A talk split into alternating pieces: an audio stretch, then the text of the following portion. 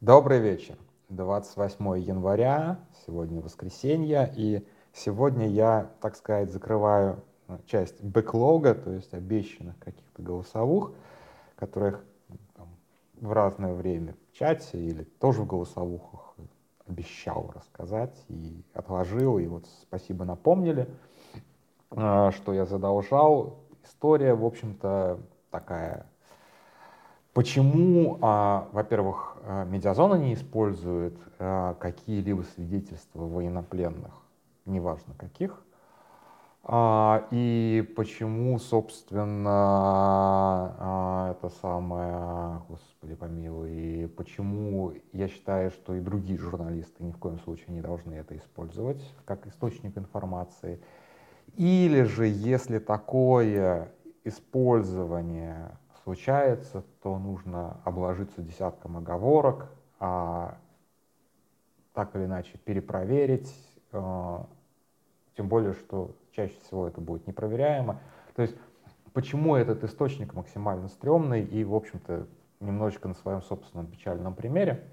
Не то, чтобы он прям совсем печальный, то есть как бы ничего, в общем, страшного-то не случилось, но постфактум был очень неприятно.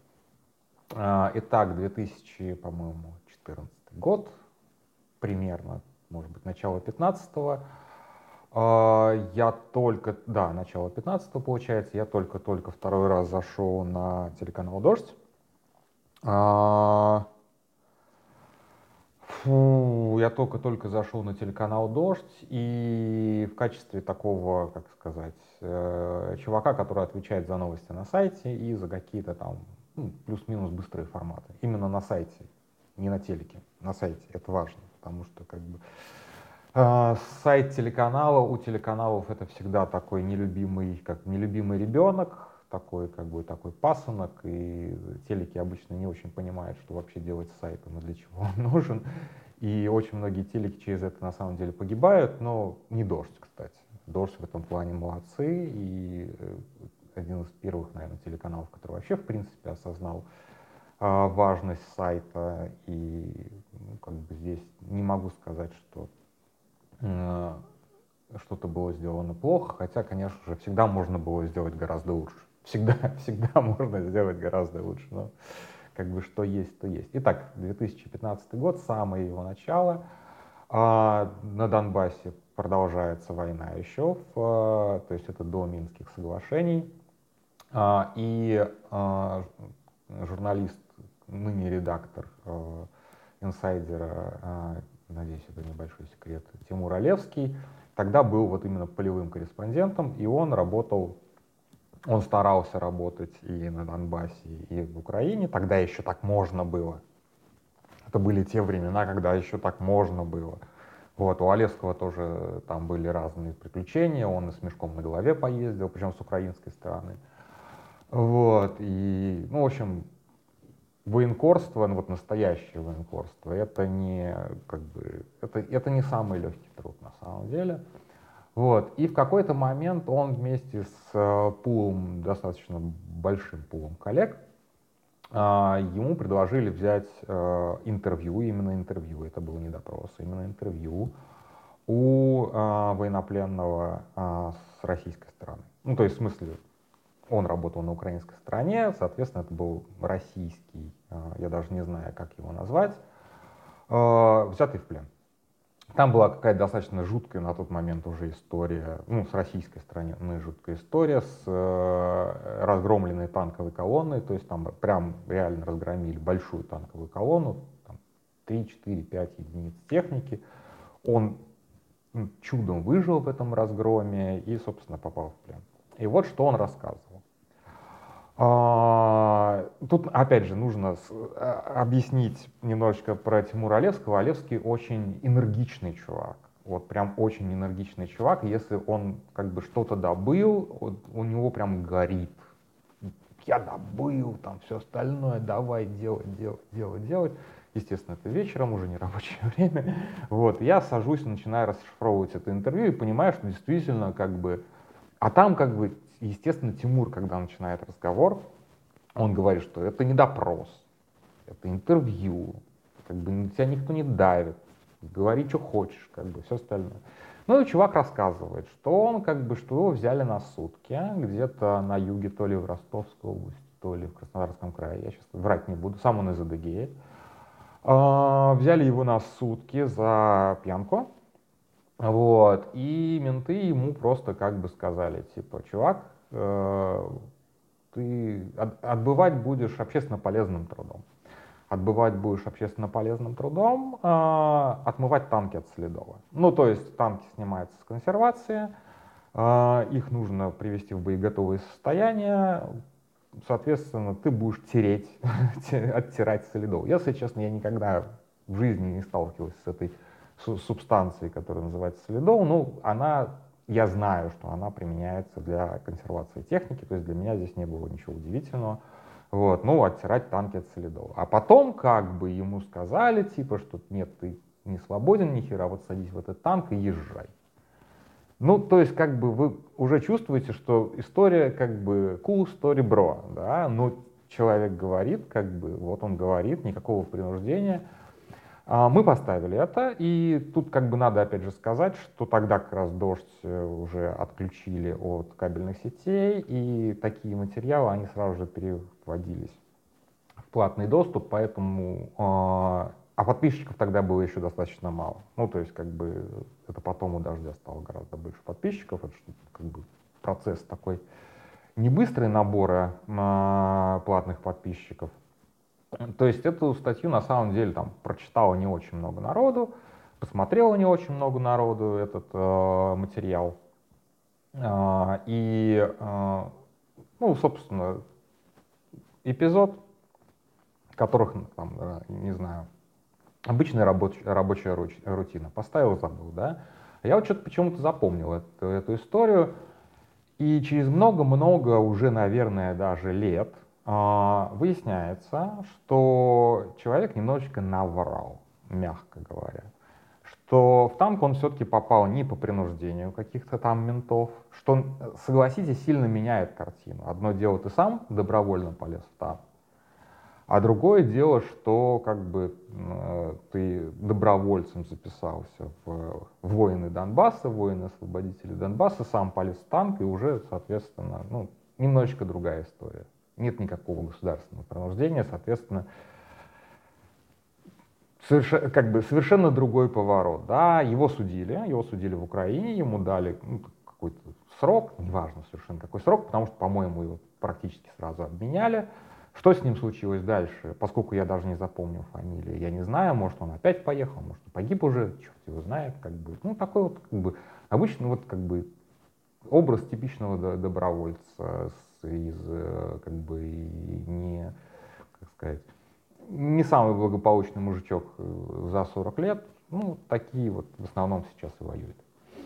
И тогда, в принципе, я думаю, что очень много таких добровольцев было, видимо, там деньги какие-то платили. Мы же не знаем, что там платили в 2014-2015 году реально. Мы знаем, что там местному ополчению платили по 10 тысяч рублей в месяц зарплату, а вот как бы сколько платили вот таким вот горе-танкистам, совершенно неизвестно.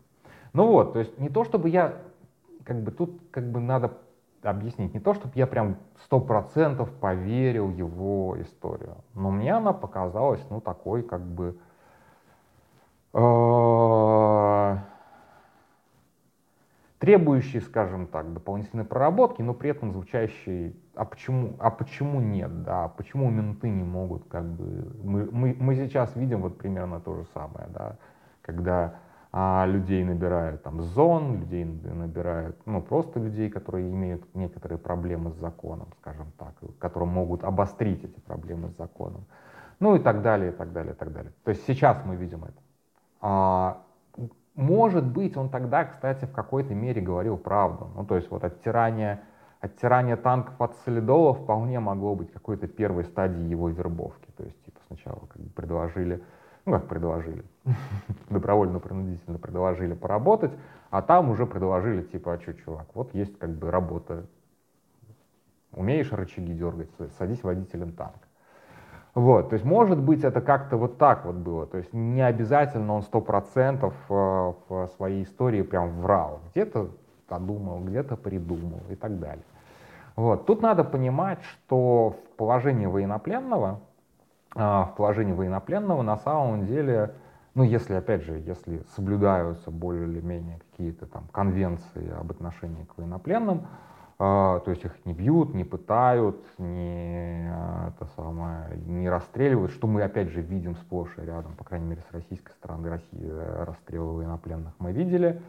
А, с украинской стороны мы видели убийство военнопленных, по-моему, одно, как, и то там вот при каких-то таких достаточно стрёмных обстоятельствах это было, то есть один, когда один из военнопленных пытался открыть огонь и убили всех, очень жуткая история, там, 2022, по-моему, года, съемки ужасные. Вот, российские, с российской стороны расстрел военнопленных мы видим так плюс-минус раз в месяц, наверное, уже. Но это, конечно, полный пиздец. Более того, у нас есть как бы целая там неонацистская движуха, Русич, который вообще не стесняется, э, декларирует то, что они пленных вообще не берут. Вот. Но это как бы, это вот как бы, мы это видим, мы это знаем. Но тем не менее, оказавшись в плену, люди, в общем-то, ну как сказать, то есть если человек вот на допросе преступник, то есть как бы возьмем вот допрос преступника, да, то есть у мента есть некая доказуха а, обычно или какая-то оперативная информация, которую он может превратить в доказательство, задавая ну, так, вопросы, скажем так, ведя перекрестный допрос, вот это вот все, а, пользуясь показаниями свидетелей, э, уликами с места. Ну, вы понимаете, как бы ментовская работа, она, в общем-то, не то чтобы сильно там интеллектуальная на самом деле, потому что большая часть, 99% преступлений, они вот просто раскрываются, это бытовуха по горячим следам. Военнопленные немножечко другое. А, их допрашивают, скорее всего, люди, которые вообще, в принципе, не имеют такого опыта ведения допросов. А, опять же, сейчас, может быть, уже иначе, но, в общем-то, откуда этот опыт возьмется у военных? Вот, военные — это не менты, которые там по 20, по, по 30, по 40 лет работают с преступниками или там с подозреваемыми и знают уже примерно, как их обламывать. У военных немножечко иначе все. Вот, и реально как бы задача этого военнопленного ну, максимально себя выгородить, да, максимально придумать какую-то историю, в которой он ну, совсем ничего не делал и совершенно ни в чем как бы не участвовал, не причастен. Или же наоборот, мы это видим по многочисленным признаниям, с, вот, то, что публикуют, особенно любят РИА Новости и другие пропагандистские каналы, где наоборот украинские военнопленные ну все рассказывают и сознаются во всех самых страшных, страшнейших преступлениях. Понятно, что скорее, скорее всего это, в этом замише, как бы это получается в том числе а, с помощью пыток, а, как это опять же грустно не прозвучит, но а, опять же на месте военнопленного о чем как бы, а что мешает это сказать? Ему в общем-то пофигу, как бы а, обмен, его обмен мало зависит от того, сознается он что-то, не сознается он в чем-то. То есть самая главная задача, в общем-то, военнопленного не выдать какую-то, ну, действительно важную с военной точки зрения информацию. А вот с точки зрения пропагандистской информации он может рассказывать, что там ел детей на завтрак. Или что, как бы, что там убегал, убегал от военкома, не убежал, вот так попал на фронт. Или еще какую-нибудь такую фигню. Или опять же, как мы видели э, во время э, первых э, стадий вторжения, когда все российские военнопленные в один голос говорили, что они вообще думали, что это будут учения, что вообще они не, не, как бы, не предполагали, что примут участие в боевых действиях, что никакой войной не пахло.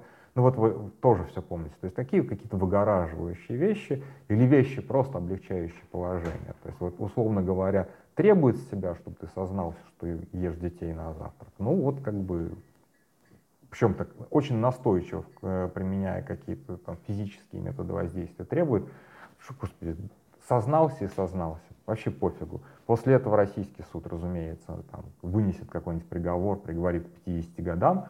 А, всем, всем, всем все понятно, что в любом случае сидеть ты будешь до тех пор, пока тебя не обменяют, а не неважно, вынесли тебе какой-то приговор, приговорили тебя к какому-то сроку, не приговорили.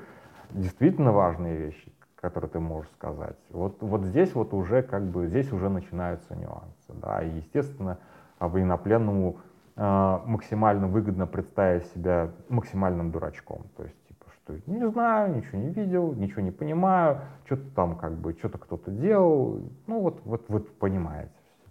Вот, поэтому, разумеется, по умолчанию надо относиться к э, любым словам военнопленных как к фантазиям, скажем так. Вот. И это нормально. То есть я не знаю, как бы, не дай бог никому из нас, конечно же, вообще в принципе когда-либо поучаствовать в каких-либо боевых действиях, и тем более оказаться в плену, в российском плену. Вот. Но мы прекрасно понимаем, что в, этой, в этом случае, там, условно говоря, какие-то вот эти вот поведения преступников, типа брать вину на себя, например, да, то есть у преступников есть мотивация, например, да, если, условно говоря, говорить, что я был один и я все это делал один, а, если у ментов прочная доказательная база, это избежание статьи отягчающих обстоятельств, типа группы лиц по предварительному сговору. Ну, тогда, да, один человек получает там типа 10 лет, все остальные менты больше никого не ищут, они такие радостные, а все дело раскрыто. Вот. А, а если бы это менты доказали, что это банда, группа лиц и так далее, то там, 5 человек поехало бы на 15 лет. Ну, вот такая вот мотивация, условно говоря. Там все эти вот дилеммы заключенных, то, что вы наверняка читали, все остальное. У военнопленных все гораздо, как бы, гораздо проще. Они будут сидеть до тех пор, пока их не обменяют. Поэтому совершенно не важно, что они делали, как они делали, там, были они военными преступниками, не были они военными преступниками. Это совершенно все не важно. Важно только их обменная ценность.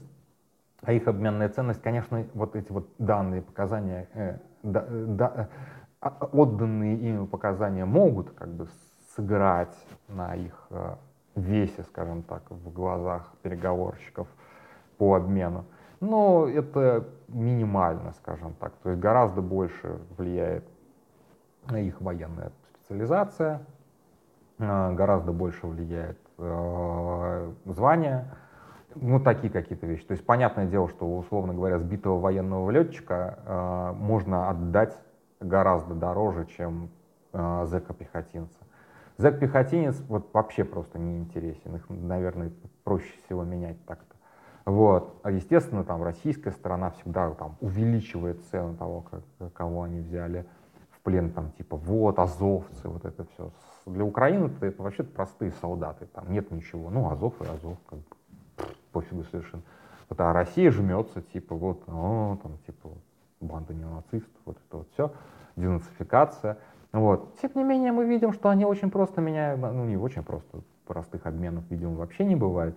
Но, тем не менее, они отдают азовцев. При том, что вот как бы после этого вся Z-публика постоянно заходится воем, типа, боже мой, азовцев отдали. Но вы посмотрите, кого вы получили взамен. Вот, летчиков, которые бомбили Чернигов и там, Харьков, и которым, кстати, уже успели вынести приговоры, их тоже отдали. А что, а смысл их держать в плену? Никакого совершенно. То есть, как бы там а, у России, как бы у России еще хватит летчиков для того, чтобы бомбить этих-то, скорее всего, там они сильно раненые были. Вряд ли они вообще когда-либо сядут обратно в самолет. Ну и все, вот это вот все. То есть как бы нет никакого как бы смысла их держать. Если как бы есть возможность выгодно поменять, их поменяют. И неважно, что они там говорили, не говорили, какие им там сроки вынесли. Все это ерунда полная. Вот. Ну и, естественно, я всегда за то, чтобы... А, ну вот для меня это вообще на самом деле достаточно такая еще одна претензия да, к Российской Федерации. Ну, во-первых, что она набрала невероятное количество людей, бессмысленно абсолютно, а в том числе и гражданских людей в качестве заложников.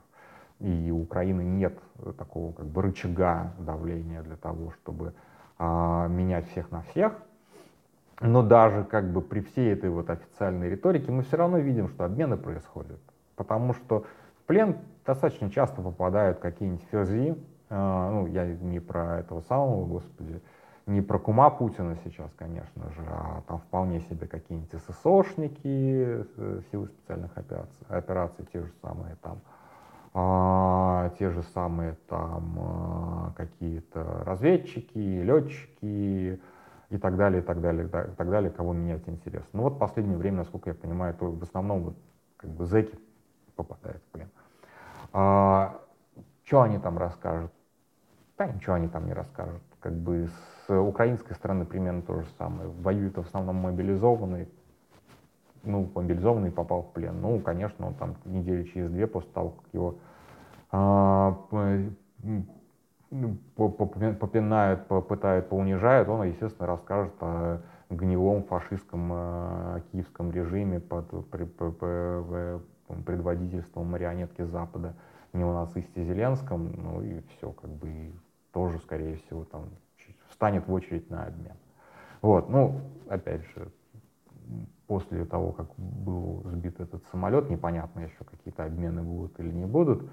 И до этого очень долго обменов не было, примерно с августа по Новый год не было обменов. И, насколько я понимаю, там просто российская сторона по каким-то причинам этого не делала. Но это ладно, это уже как бы отдельная совершенно тема. Почему, что, что не так с обменами, почему как бы они идут с таким скрипом.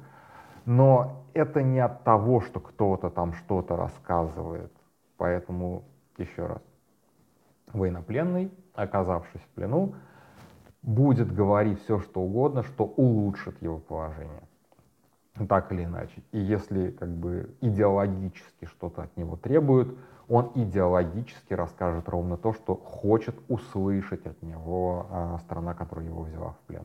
То есть, и поэтому, когда мы, условно говоря, смотрим там интервью того же самого Золкина или смотрим ре, э, интервью, которое выкладывают РИА Новости, интервью, да, в больших-больших кавычках, это просто как бы, что, что вы хотели бы от меня услышать, гражданин начальник? Не более того.